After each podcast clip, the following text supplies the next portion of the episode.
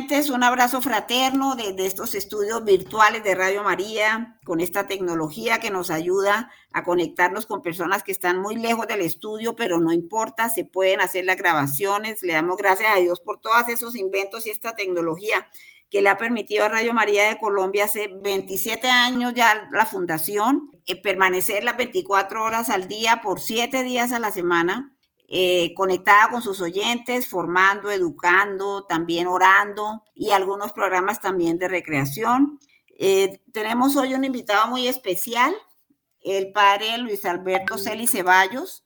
Eh, lo invitamos al padre a unirse a esta oración que encabeza siempre nuestro programa Caleidoscopio, con este bonito carisma de la iglesia y los medios de comunicación.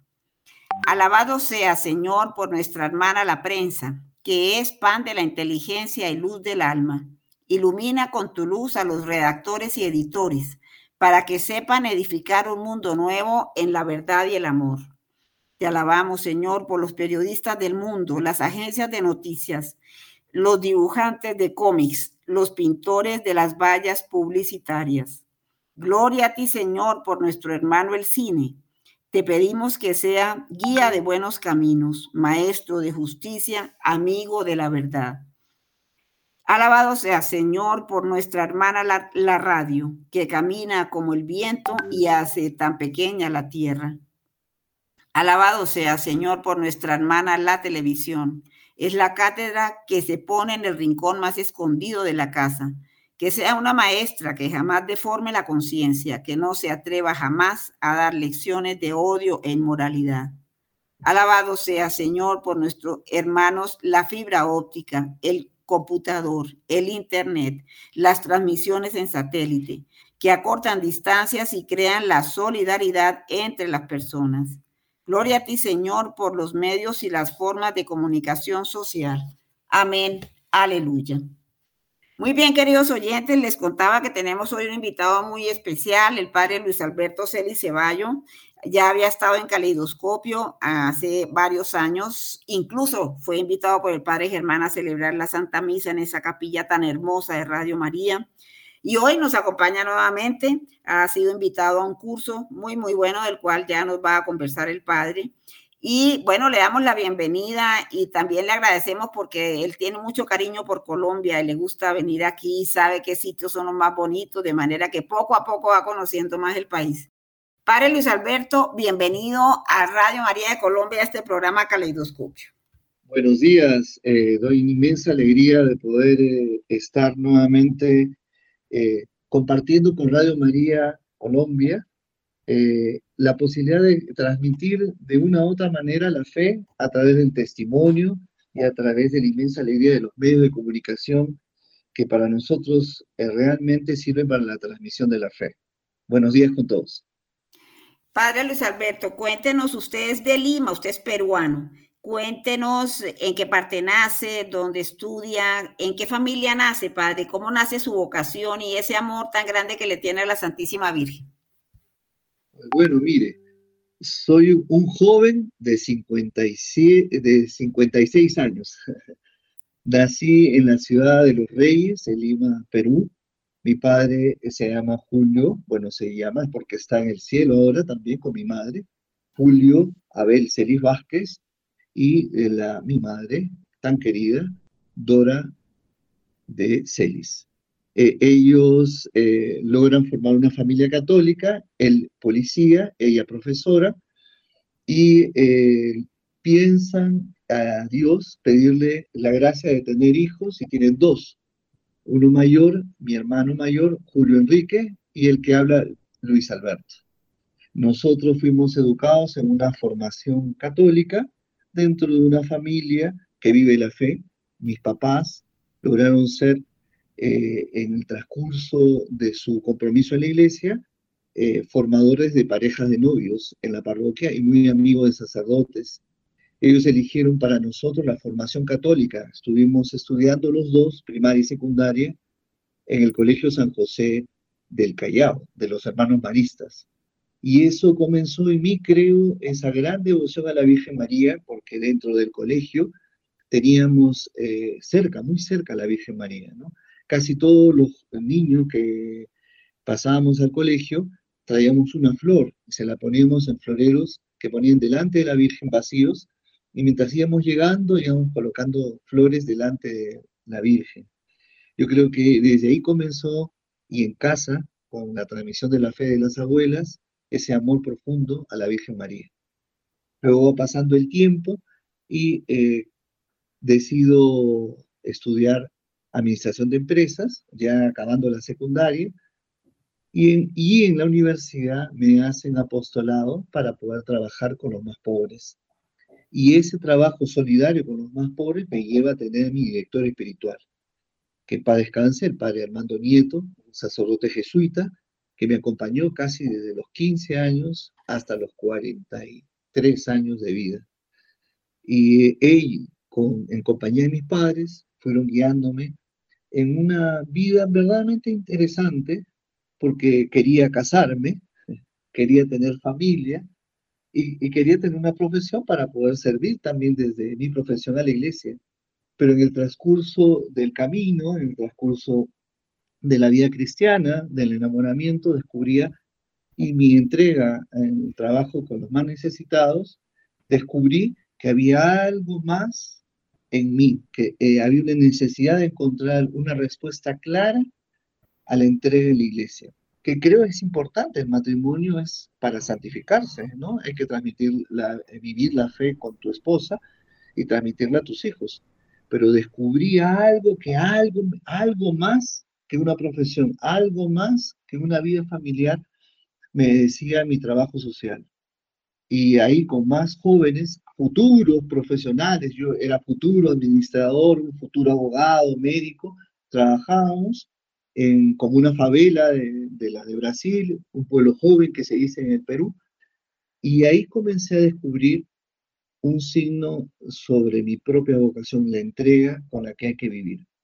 Y ya en acompañamiento espiritual con el Padre Armando y mi propia familia fue descubriendo pues eh, que tenía que responder a un llamado mucho más de entrega.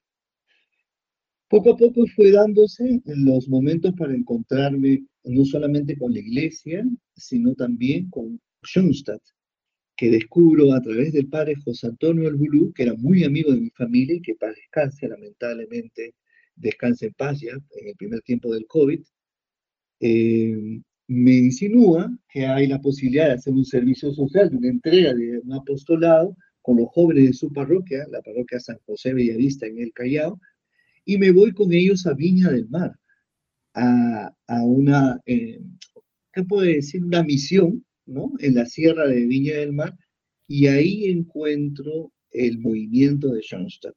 En Viña del Mar y justamente ahí, eh, luego de que culmina este tiempo de, entrega social a ese pueblo, eh, había una propuesta desde los padres del Instituto de los Padres de Johnston en Viña del Mar, en que se podían quedar una delegación en Viña, en una escuela de jefes. Eh, y entre todos los que participamos, más de 100, se eligieron solamente a ocho jóvenes de Chile, de Brasil y de Perú.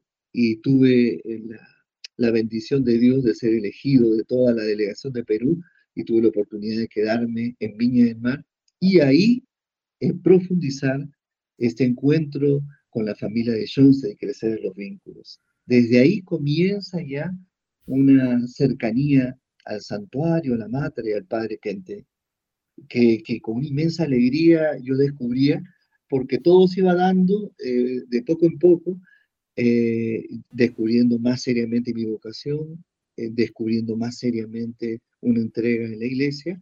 Y yo descubría que también desde ser profesional, obviamente, se puede entregarse una a la iglesia y servir desde tu casa, desde tu profesión, desde tu familia, con tu esposa y tus hijos. Pero comenzaba a descubrir que había una vocación.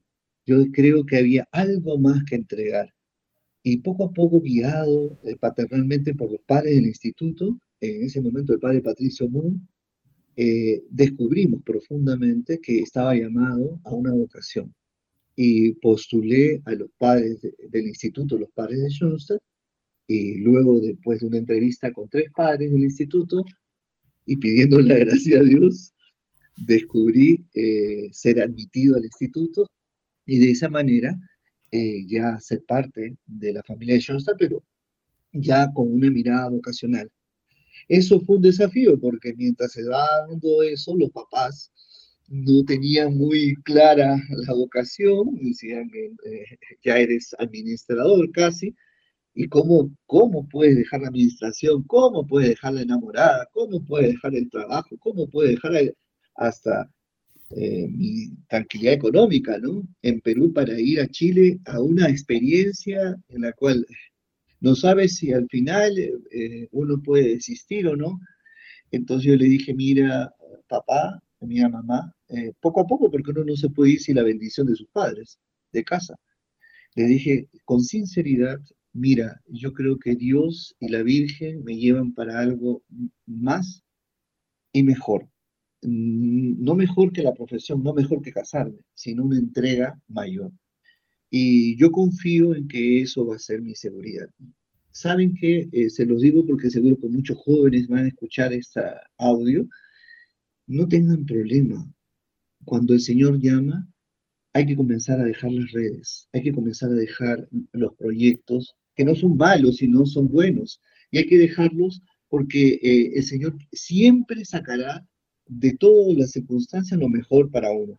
Y por eso fue esa propuesta me fui con la bendición de mis padres y así comenzó ya ¿no? en el 2004, en el 2005, este camino con los padres de Schoenstatt en el prenoviciado y después el noviciado en Paraguay, que fue una experiencia de profundidad, una experiencia de alegría, porque fue un seminario eh, internacional, ¿no? un noviciado en el cual pude profundizar mucho más sobre la historia, eh, profundidad del padre eh, tener unos vínculos eh, especiales en el santuario y querer realmente profundamente a la Virgen a través de, los signos, de los formadores y de la comunión con los hermanos novicios, ¿no? que eso fue una inmensa alegría. En Paraguay, terminé en Paraguay haciendo un noviciado y después mi práctica pastoral en Argentina, en Córdoba, en una clínica de cardiología. Todo, todo, todo momento creo que fue enriquecedor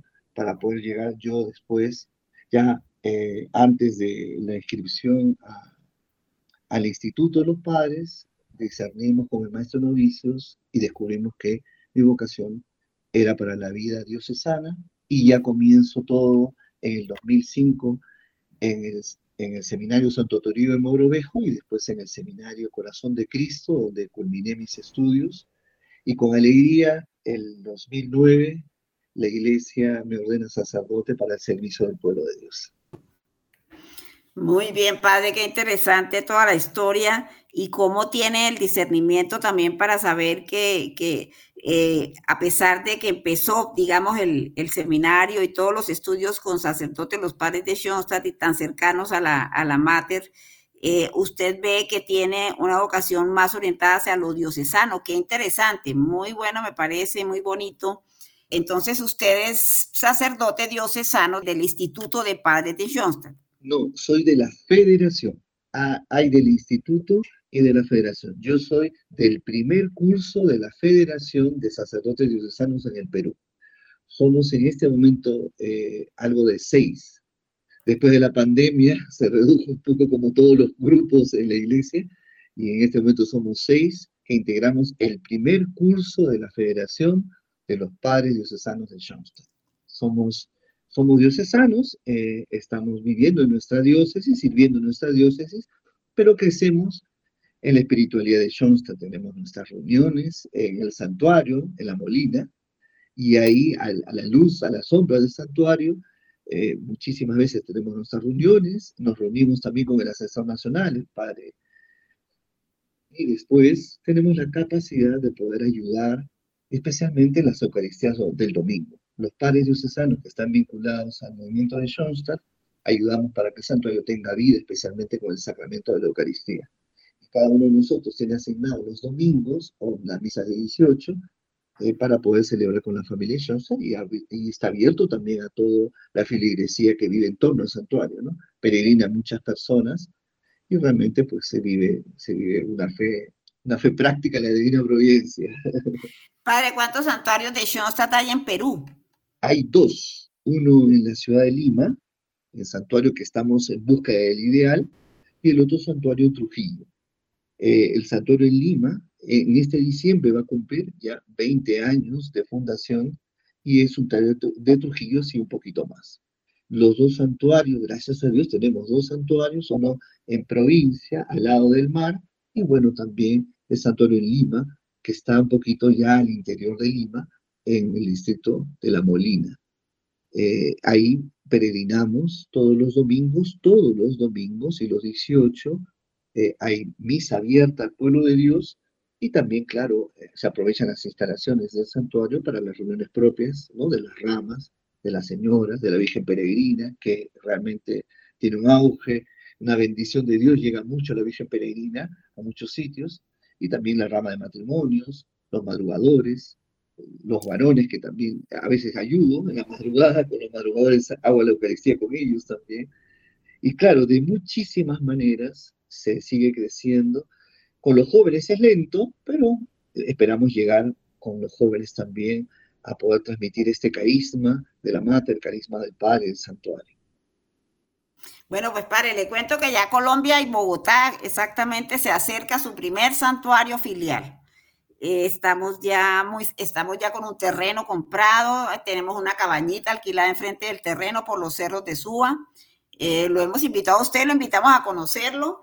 Y eh, bueno, ya estamos cerquita, padre. Llevamos como 20 años buscando ese santuario y al fin la Mater ha abierto un camino muy bonito dentro de la ciudad, pero al mismo tiempo con un ambiente rural por los cerros de Suba. De manera que está muy invitado a conocerlo y a visitarnos varias veces, porque ya sabemos que quiere usted mucho a Colombia y asimismo puede venir varias veces y visitar y ver cómo va eh, adelantándose este santuario que hemos anhelado hace tanto rato.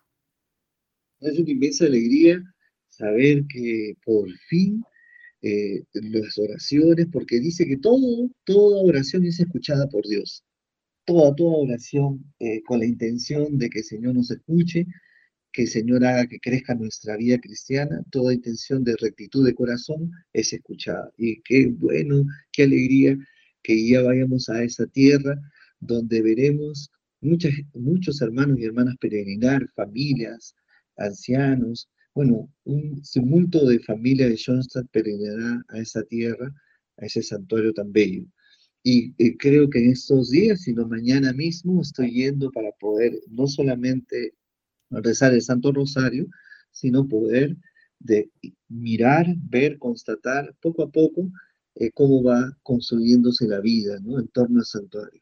Es un círculo de vida que, de oraciones, de capital de gracia, que hace un santuario se sostenga, ¿no? Las familias, los jóvenes y todos los peregrinos hacen que realmente un santuario no se convierta en un museo, sino en un lugar de vida, de, de acogida, de transformación y de envío apostólico. Muy bien, padre, vamos a escuchar un poco de música que hemos escogido especialmente para este programa y ya regresamos.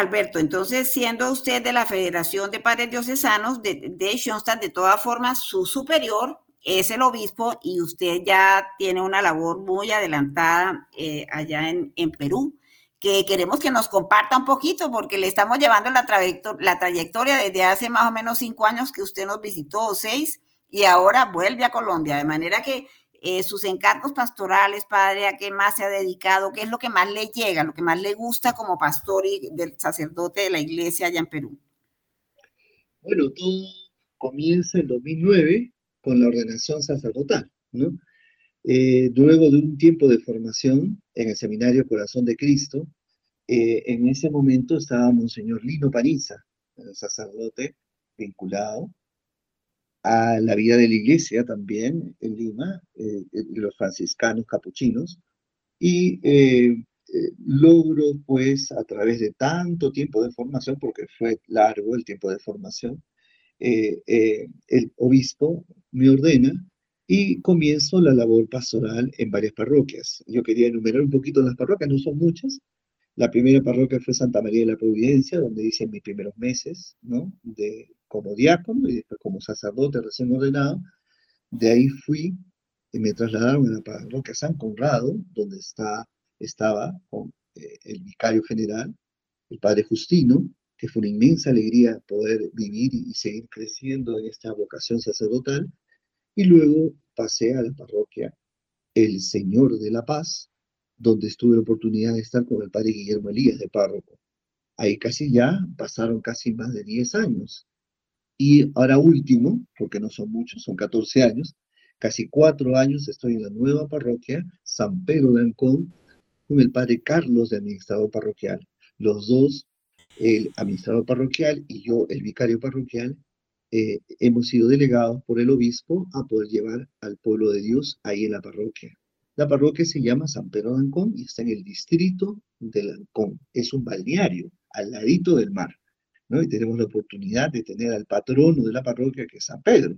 Así que se sale en naves, se hace la procesión en naves, lanchas, y muy bonito, muy alegre. Y tenemos a la Virgen, a Nuestra Señora del Rosario, que es la patrona ahí de la parroquia, que es Nuestra Señora que nos cuida y nos protege. Eh, ¿Qué labores ocupo? Bueno, desde el inicio yo he ocupado la labor de servicio, porque el sacerdote tiene servicios. Eh, eh, tengo el servicio y a estos 14 años de vicario parroquial. En todas estas parroquias he sido vicario parroquial. Luego, eh, el nuevo obispo, Monseñor Neri, eh, mayor, nos ha puesto eh, al servicio primero de una cosa muy importante. El Monseñor Neri me pidió, junto con tres sacerdotes, uno es el responsable y nosotros somos los que ayudamos a, a ese responsable, eh, a la formación eh, permanente del primer a los 10 años de cura. Es necesario acompañar a los sacerdotes en los primeros años de su sacerdocio, a su servicio, y nos reunimos los segundos y terceros lunes de mes con ellos. No solamente eh, pues todo lo que es necesario, ¿no? lo importante en la oración, en aprender algún curso o un tema de actualidad, sino adorando al Santísimo y luego teniendo momentos de, conversación, de cómo nos está yendo el ministerio, de cómo va con nosotros. Aprovechamos para rezar el rosario juntos, para almorzar juntos. Viene nuestro obispo a almorzar con nosotros. Tenemos la posibilidad entre nosotros también de confesarnos, que eso también nos ayuda muchísimo. Y entonces sería ese segundo servicio encargado con dos padres más de la formación permanente. Luego, en este, este año 2023, se me ha dado la posibilidad a través del obispo, Monseñor Neri, de encargarme de la pastoral vocacional de la diócesis. Y decir que estoy al servicio de las nuevas vocaciones. Y pido por eso a todos los de Radio María, a todos los que escuchen en las diferentes horas y horarios de Radio María, especialmente aquí en Colombia y donde se escuche, que recemos por las vocaciones sacerdotales en este tiempo ciudadano, es importante no solamente fomentar las vocaciones sacerdotales a la vida diocesana, sino ayudar que también las vocaciones a la vida religiosa, ya sea religiosos o religiosas, también a fomentar una profundidad en los catequistas y también en los jóvenes que participan en la parroquia y que desean también aspirar al, matrimonio, ¿no? Pasar por esos caminos de amigos, enamorados, novios, esposos. En ese sentido, mirar y velar en el camino de ellos.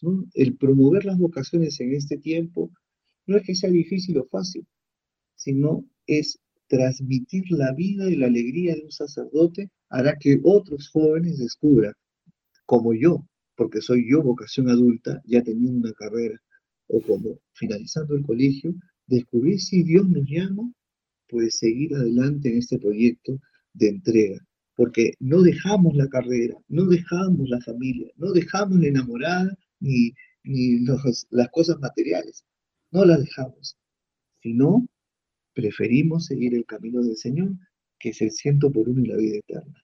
Lo demás es bueno y quien quiera vivirlo, claro que sí, que lo viva en santidad, pero poder seguir al Señor como mucho lo mejor.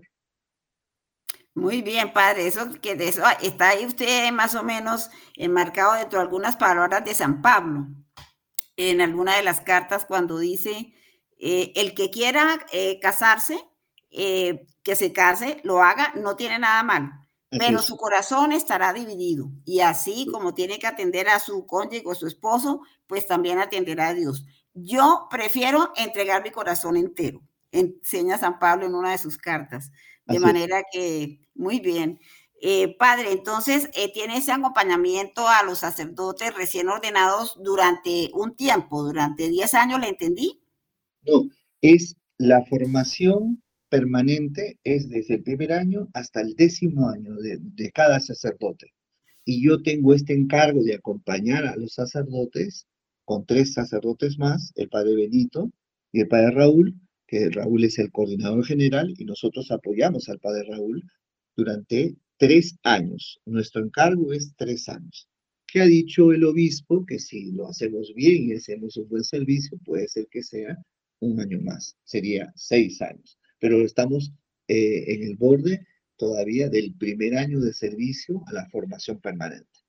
Es por eso que eh, para poder ya sea hacerla y apoyar la formación permanente, ya sea para promover las vocaciones, yo creo que cada sacerdote, como toda persona, tiene que prepararse para poder hacer esos servicios para la iglesia y para el bien de ella.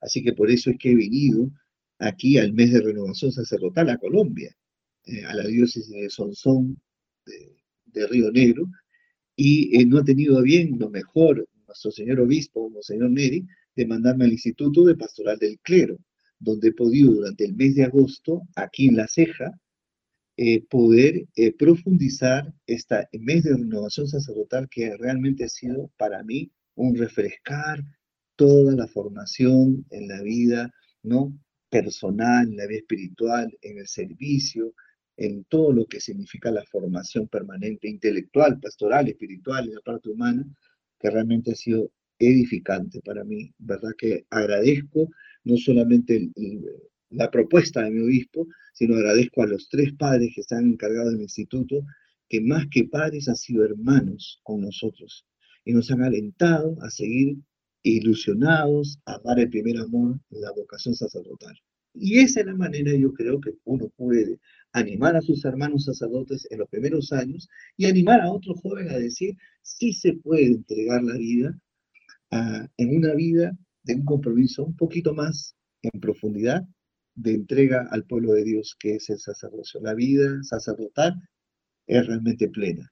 Yo estoy realmente alegre de ser sacerdote y de haber tenido, obvio, esa base en la administración de empresas, en una carrera, pero hoy por hoy mi vocación sacerdotal, la vocación que Dios nos regala a cada cual desde su familia, desde el seno de su familia, que se va acompañando a través de los formadores y aprovecho la oportunidad para agradecer a mis formadores, los primeros mis papás, mis abuelos, luego mis formadores del Seminario Santo Toribio en Orovejo, mis formadores del Instituto de los Padres y mis formadores del Seminario Corazón de Cristo que realmente tuvieron tanta paciencia conmigo y me ayudaron realmente a descubrir, a llegar a la madurez, a, tener realmente una profundidad espiritual, a estar atento a la vida intelectual y estar muy atento también a la entrega pastoral al pueblo de Dios.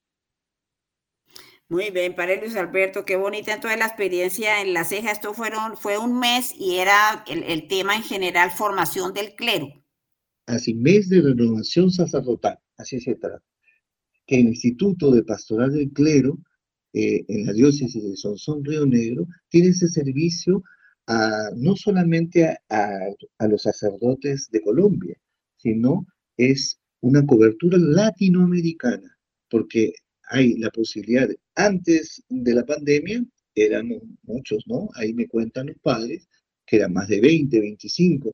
Esta vez, en este mes de agosto 2023, hemos sido solamente 8, 7, que hemos estado, pero mientras menos, mejor, porque hemos tenido la posibilidad no solamente de escuchar, sino interesante de intervenir, de llevar, traer nuestras inquietudes, y realmente para nosotros, para mí ha sido, y creo que también para mis hermanos, he compartido este mes con sacerdotes de Colombia, de Cartagena, un diácono y un sacerdote, con dos sacerdotes de Chile y los tres padres que habíamos venido, ¿no? De Perú.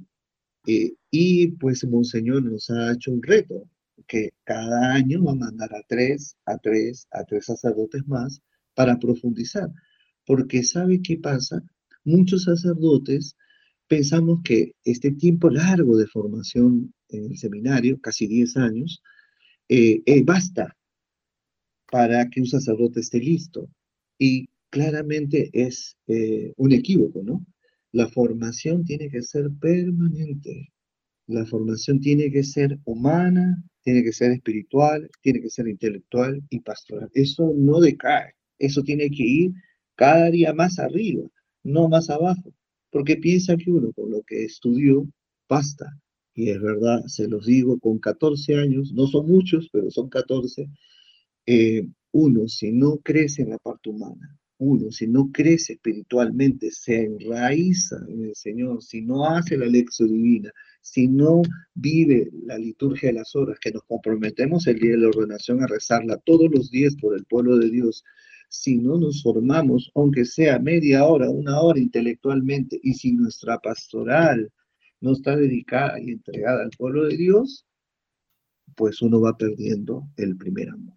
Así de sencillo. Así como el profesional, yo creo que todo profesional tiene que crecer, termina la carrera y tiene que ir buscando simposios, cursos que lo van haciendo cada vez mejor en su profesión. Nadie puede ir improvisado un médico, un cirujano no es un improvisado, es una persona que siempre está practicando y siempre está atento a las necesidades del pueblo, ¿no? Que lo va y lo busca. Un sacerdote no puede ser un improvisado, no puede pensar que con lo que estudió, con lo que rezó en el seminario basta. Tiene que realmente crecer en lo humano, eh, vivir, tener un poquito de tiempo de vacaciones, tener el contacto con su familia, tener contacto con sus amigos, crecer, ser amigo entre los curas.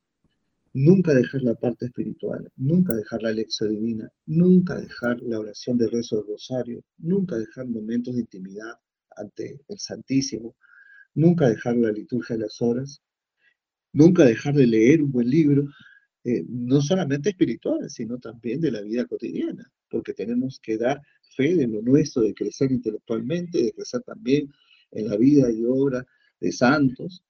el magisterio nunca se deja de aprender. Y todo eso recae en la pastoral. Si uno humanamente está estable, si uno espiritualmente vive la fe y si uno intelectualmente pues, está profundo en el magisterio, su pastoral pues irá sobre ruedas.